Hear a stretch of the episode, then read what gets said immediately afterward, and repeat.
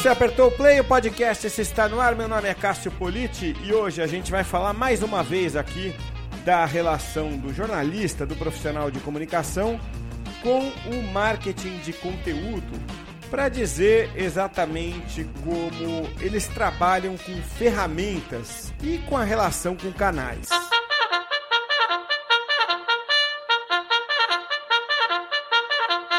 Hoje eu estou aqui em São Paulo, aliás, eu costumeiramente estou aqui em São Paulo e direto de Santa Catarina, Aldo Schmitz na ponta da linha. Tudo bem com você, Aldo?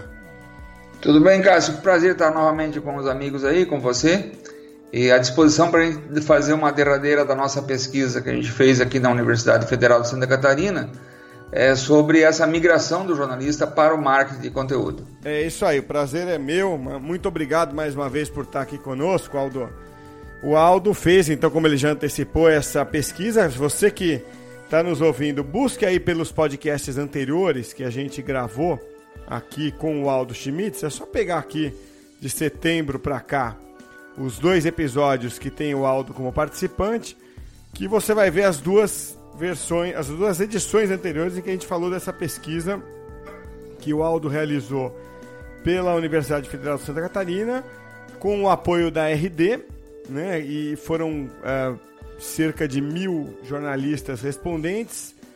E nos episódios anteriores a gente esmiuçou bem alguns aspectos e hoje eu quero ir especificamente num dos resultados aqui, Aldo, em que é, você falou, você abordou com os entrevistados as habilidades e as qualidades mais valorizadas nesse trabalho de marketing de conteúdo. Então, é, a pergunta foi essa, né? O que, que você precisa ter de qualidade, mais ou menos isso, para trabalhar com content marketing? E aí, o pessoal respondeu o seguinte: primeiro, 72%, texto ou conteúdo bem objetivo. Segundo, facilidade de usar ferramentas. Terceiro, habilidade para operar canais. Esses todos com mais de 60%. E em quarto lugar, só com 22%. Na verdade, acho que são 62%. Eu tô com a anotação. É, né? 62. 62% redação. Né? Então são esses quatro, esses quatro itens aqui como os mais importantes. Então, olha lá, texto, produção de texto, uso de ferramenta, operação de canais e redação. Quer dizer, é, é, no fundo, Aldo, a habilidade de você produzir conteúdo com algo a mais que é você ser meio autodidata. É isso, no fundo, que o cara precisa ter hoje para trabalhar? É quando, na verdade, esse é muito o foco de quem contrata. Né? Então, a pessoa que vai contratar alguém para produzir esses conteúdos, ele busca assim. É, primeiro, ele quer alguém que faça, tenha habilidade, que são essas habilidades são valorizadas é, pelo marketing de conteúdo, né? que é aquele texto objetivo, sem enrolação. Né? Então, o, o, marketing de conteúdo ele tem esse aspecto de ser direto, objetivo, papo reto. Então, essa é a, é a ideia. Também é valorizada assim, a, a, facilidade de usar essas ferramentas. Como é que você vai. É, você sabe produzir, mas você sabe é, sobre fotografia, sobre infográfico, você sabe editar você tem e também você tem habilidade também para operar esses canais, o, o YouTube, uma, um podcast, um newsletter, montar um, uma, uma, um layout do newsletter ou eventualmente ter um como é que você produz esses blogs, por exemplo, né? Então soma-se tudo isso aí um conhecimento também muitas vezes que o, é valorizado também uma empatia, né, com o público, saber qual, é, ter uma percepção do que o público está buscando. Agora, é, o, o, que é valorizado também muito nesse aspecto, apesar de que não tanto como o jornalista gostaria, ele gostaria, por exemplo, você está numa redação é, de um jornal, de uma TV, os aspectos éticos eles estão praticamente em primeiro plano. Aqui eles são importantes, mas também não são não, eles, não, eles são menos valorizados, mas não deixam de ser importantes também. E outras qualidades aí também, a questão da persuasão, você fazer um, saber levantar boas pautas, perceber a relevância daqueles textos, né? E também a ideia da agilidade, né? Então eu, você precisa como jornalista trabalha com os seus deadlines, né, é, é, já é uma, já está no sangue do jornalista a questão da agilidade. Então isso é muito valorizado dentro do marketing de conteúdo, essas competências que foram levantadas pela pesquisa. Quer dizer, parte disso o jornalista, digamos aquele jornalista típico de redação, parte disso ele já tem, mas parte disso ele precisa aprender. Ele não Sim não tem isso no DNA dele. Esse é um calcanhar de Aquiles para muito jornalista, Aldo. Você percebe isso que talvez exista ali uma barreira para ele? Puxa, é, como você citou aí, eu vou precisar criar um infográfico, eu vou precisar aprender a editar um podcast. Qual é a sua percepção? Eu confesso que eu fico em dúvida, mas é, qual é a sua percepção? Ele ele está disposto a, a desenvolver essa habilidade ou isso é uma grande barreira para ele? É, ele não, não, não, é, não, assim, não é orgânico da, da profissão, né? Então ele tem que buscar essas competências e tem que também se despir um pouco desses preconceitos de ah, eu tô no, agora eu sou um jornalista, agora eu tô no marketing. Puta que eu pariu, desculpe o palavrão. Mas é, é, é no sentido de que, pô, e agora eu vou ter que me vender a alma para o diabo. Não é nesse sentido, ele vai continuar a ter, é, saber usar aquelas ferramentas, é, porque as notícias também é um produto, uma notícia é um produto à venda. Né? Então, para vender uma, uma, boa notícia, ele tem que usar umas certas estratégias, né? uma, boa manchete, um bom texto, um bom lead. Aqui também não é diferente. Né? Então, ele, é, ele estando aqui dentro desse novo vínculo, ele encontra algumas dificuldades. Né? É, por exemplo, a pesquisa levantou que uma das dificuldades, a principal dificuldade que ele encontra é essa questão da métrica, né? É medir resultados. Como é que eu vou, é, como é que eu faço para fazer isso? Que a, a, mensuração é um dos principais diferenciais dessa área, né? E também é muito valorizada pelos clientes que contratam alguém que vai trabalhar dentro do marketing de conteúdo. E o segundo obstáculo é a falta dessa capacitação profissional, pois o, o jornalista está eh, exercendo uma, uma função na qual ele não tem uma formação acadêmica específica, né? E também é, causa incômodo essa o ênfase na, em vendas. Ele fica um pouco assim de ser cobrado é, por excessivos resultados, né? E outra dificuldade também mencionada é, é eventualmente é é, o resultado sem investimento, a questão ética, atualização é, tecnológica e algumas incompatibilidades com o jornalismo. Então, o, o, o ser purista, nesse momento, talvez é, seja uma das dificuldades que, que você, a, o jornalista vai encontrar dentro desse, desse novo vínculo profissional. Essa questão do purismo, ela dá um livro, né, Aldo? Dá, dá um estudo muito amplo porque se você olhar com uma lente bem precisa o jornalismo, você vai ver que de purista não tem nada, né? É só você observar como a, as próprias mídias sociais estão ali derrubando muitas máscaras da imparcialidade do jornalismo. Isso dá uma outra, um outro debate, né? A, a mídia está sendo obrigada um pouco a tomar partido ali, dizendo, olha, eu sou mais de direita, eu sou mais de esquerda, né? Quer dizer, chega um pouco desse debate. Então, quando você vai para as empresas, o jornalista, você mencionou agora o aspecto ético, tá? É, o jornalista ele pode manter a ética dele. O André Yunes, num papo aqui que a gente vai ao ar ainda, eu já gravei, eu estou dando spoiler aqui de um podcast que vai ao ar, mas ele disse já na gravação, e a gente vai colocar no ar, então estou dando eh, spoiler aqui de algo que vai ao ar dentro de dois episódios, ele disse o seguinte: se um jornalista está trabalhando para uma, uma empresa e essa empresa quer que ele escreva, por exemplo, que uma carne estragada que ela vai colocar no mercado não está estragada, a ética profissional dele não vai deixar que ele faça isso. Né? Dizer, então a ética continua existindo ali. Sim. Portanto, é, é, não é uma, muito uma questão de conflito com a profissão, uma questão de é, conflito ético.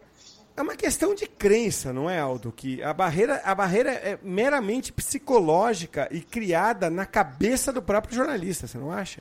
Sim, sim. É, porque quem contrata um jornalista, ele já sabe que o jornalista segue uma, uh, uma série de eh, questões éticas. Como que ele vai, obviamente, se ele vai contratar um médico, eh, lá ele não vai dizer, olha, em vez de operar esse cara, mata o cara. Não é, ele não vai fazer isso, né? Então, é, ele sabe que se ele está contratando um jornalista é porque, é porque ele busca essa credibilidade da profissão. Né? Ele, a, até muitos, muitos é, conteúdos é, são assinados, eu também percebi aqui, no, principalmente nos resultados digitais, que a pessoa coloca lá o assinar, os jornalistas estão começando a assinar esses conteúdos, alguns já estão assinando como jornalistas, né?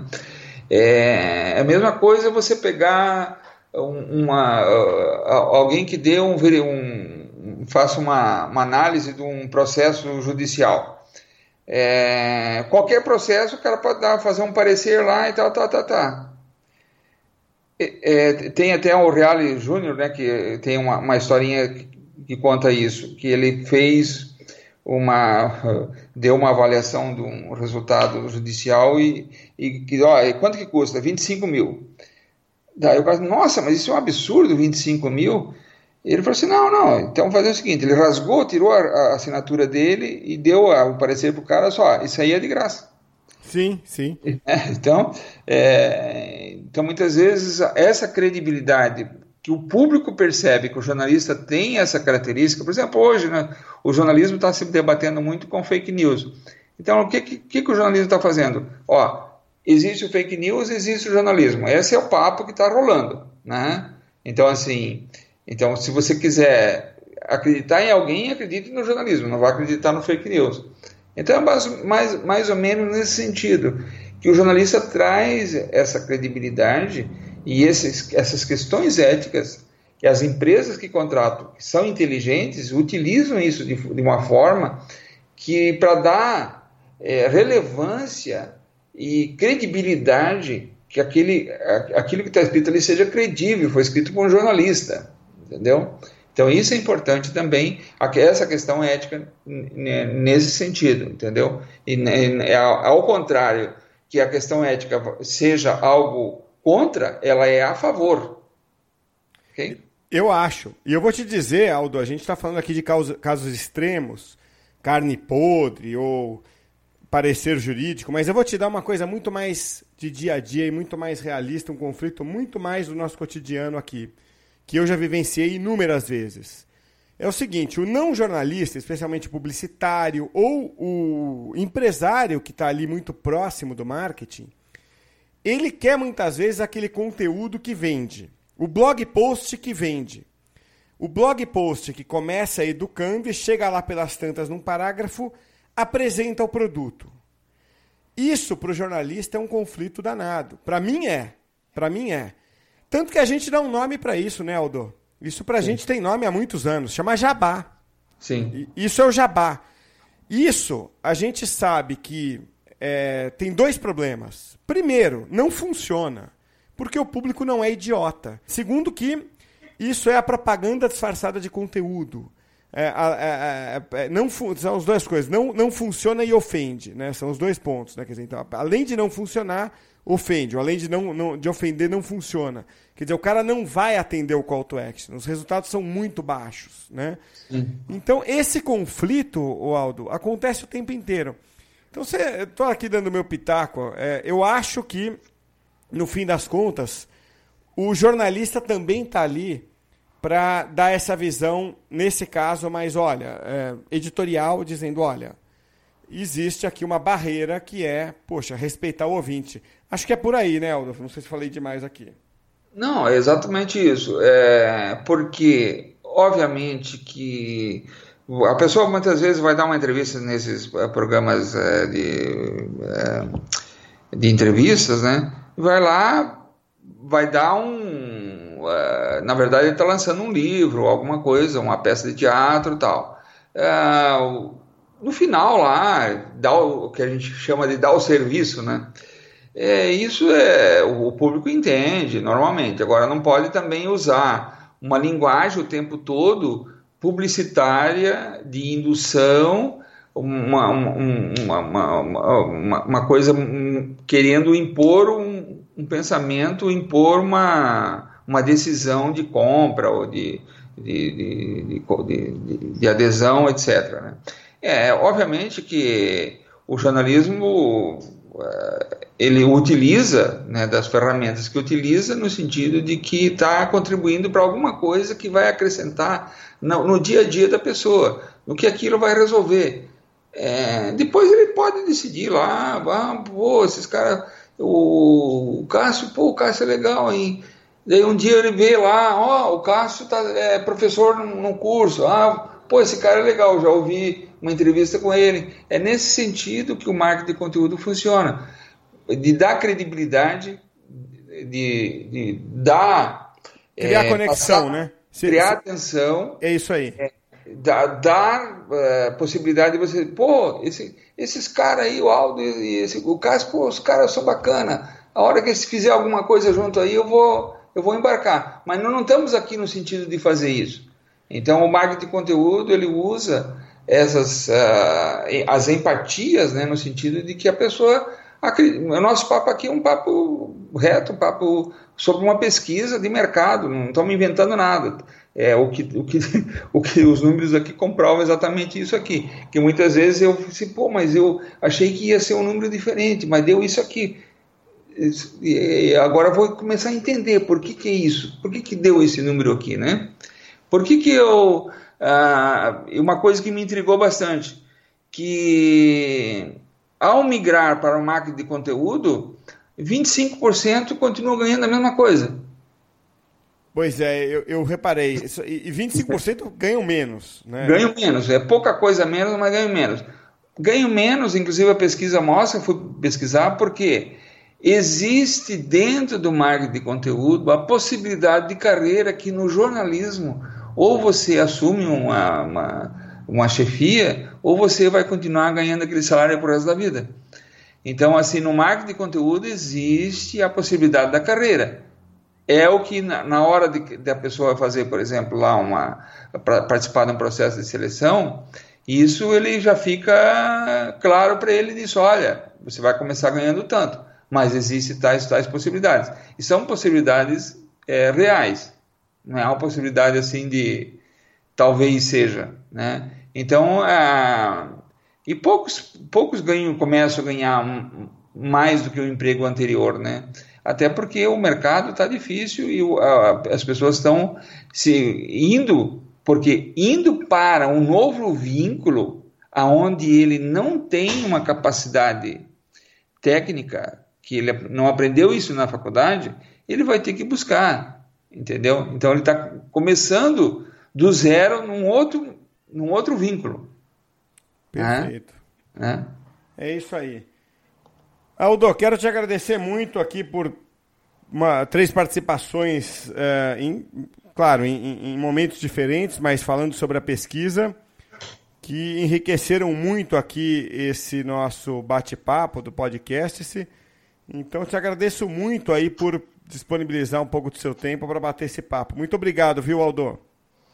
É, Cássio, é um prazer sempre é, falar com você, vir reencontrar um amigo num momento bacana e parabenizar pelo teu trabalho e dizer também da minha admiração por você. Você é uma pessoa que é, me inspira e inspira muitas pessoas no, no nosso, uh, muitos profissionais da área da comunicação e você é uma referência para nós e, e, cada vez se reinventando, trazendo coisas sempre novas, buscando sempre novas competências, trazendo para a gente sempre novos conhecimentos. Isso é bacana.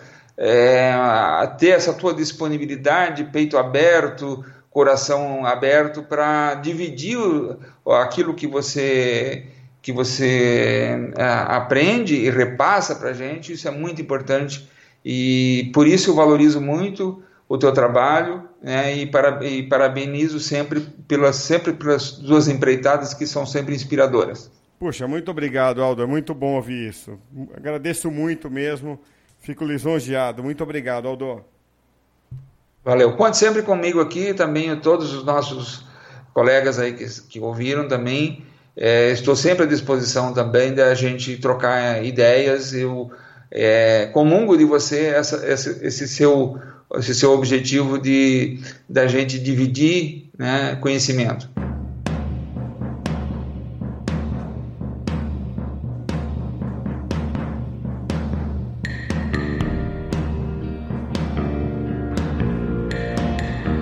Sempre um papo muito bom com o Aldo Schmitz, né?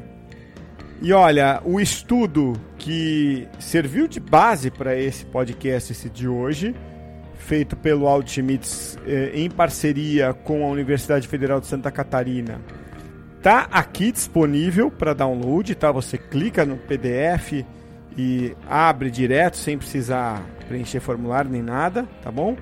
O estudo foi feito com a base da RD Station, tá? E tá na descrição aqui do podcast, tá? Aliás, o Aldo vai lançar agora, no começo de 2020, também um MBA, uma pós-graduação, lato senso, né? E tem o link lá para essa pós no SCOM, aqui na descrição do podcast também, ok? Bom, não vai embora ainda, não dá o stop, porque eu quero falar um pouquinho de podcast com você, tá? Então tem mais conteúdo ainda hoje, não aperta o stop ainda.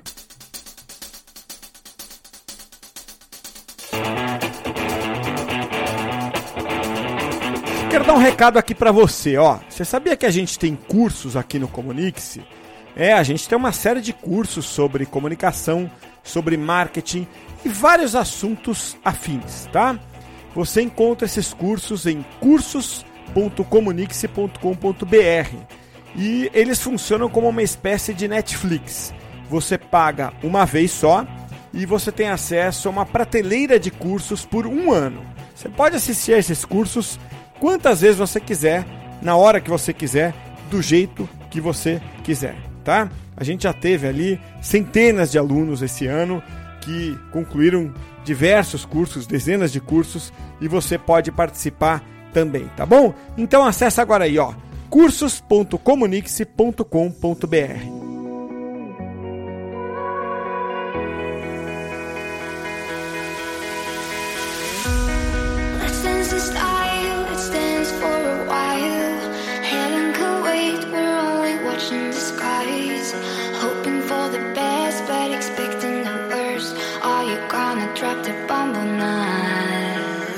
Olha, eu queria falar um pouquinho de podcast com você nesse final do podcast de hoje, tá?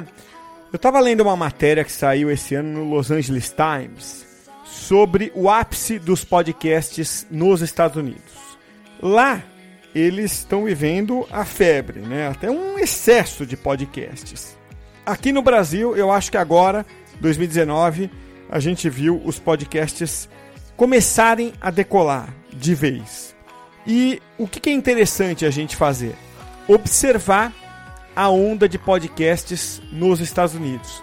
Porque normalmente essas coisas do mundo digital acontecem primeiro lá nos Estados Unidos e uns 3, 4 anos depois aqui no Brasil e na Europa, tá?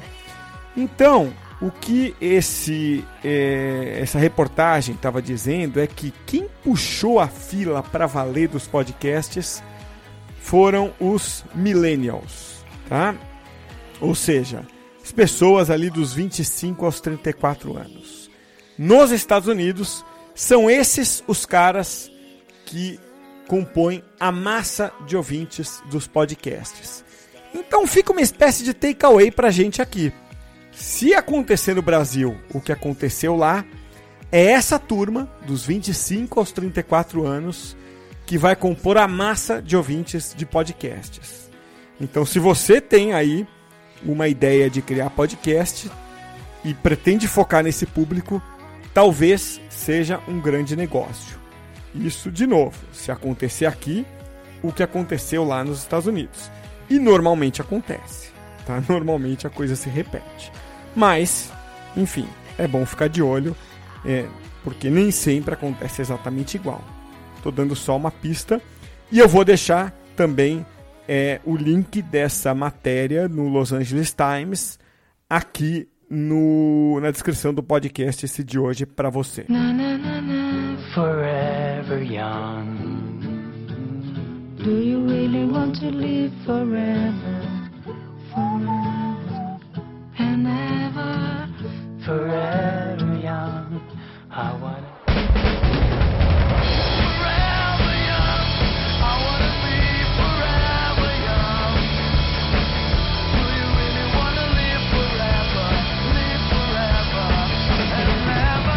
reconheceu essa propaganda aí? Foi da Pajero do carro, né? É, por que, que eu trouxe isso hoje? Não tem muito a ver com o tema do podcast, mas com a data de hoje, 4 de dezembro, que é o Dia Latino-Americano da Propaganda, tá? Então eu vou fechar hoje o podcast com uma música que tem a ver com a data de hoje, não com o tema de hoje. Hoje é o Dia Latino-Americano da Propaganda. E essa música Forever Young ela foi muito, muito usada já em propaganda. Né? Eu lembro dos anos 90, foi usada pela Marlboro e por tantas outras marcas. E agora, mais recentemente, nessa daí, é, nessa propaganda aí da Pajero, tá? Também ficou muito boa. Então, é com Forever Young, que eu vou fechar hoje, numa versão diferente. Uma versão da banda Undressed, que eu não conhecia e fui achar no Spotify. Aliás, vou deixar também o link dessa banda aqui na descrição do podcast, tá? Porque gostei muito. Então vamos fechando o podcast de hoje com Forever Young, essa música maravilhosa que ficou eternizada pela banda Alphaville, mas hoje na versão de Undressed. Até a próxima, hein?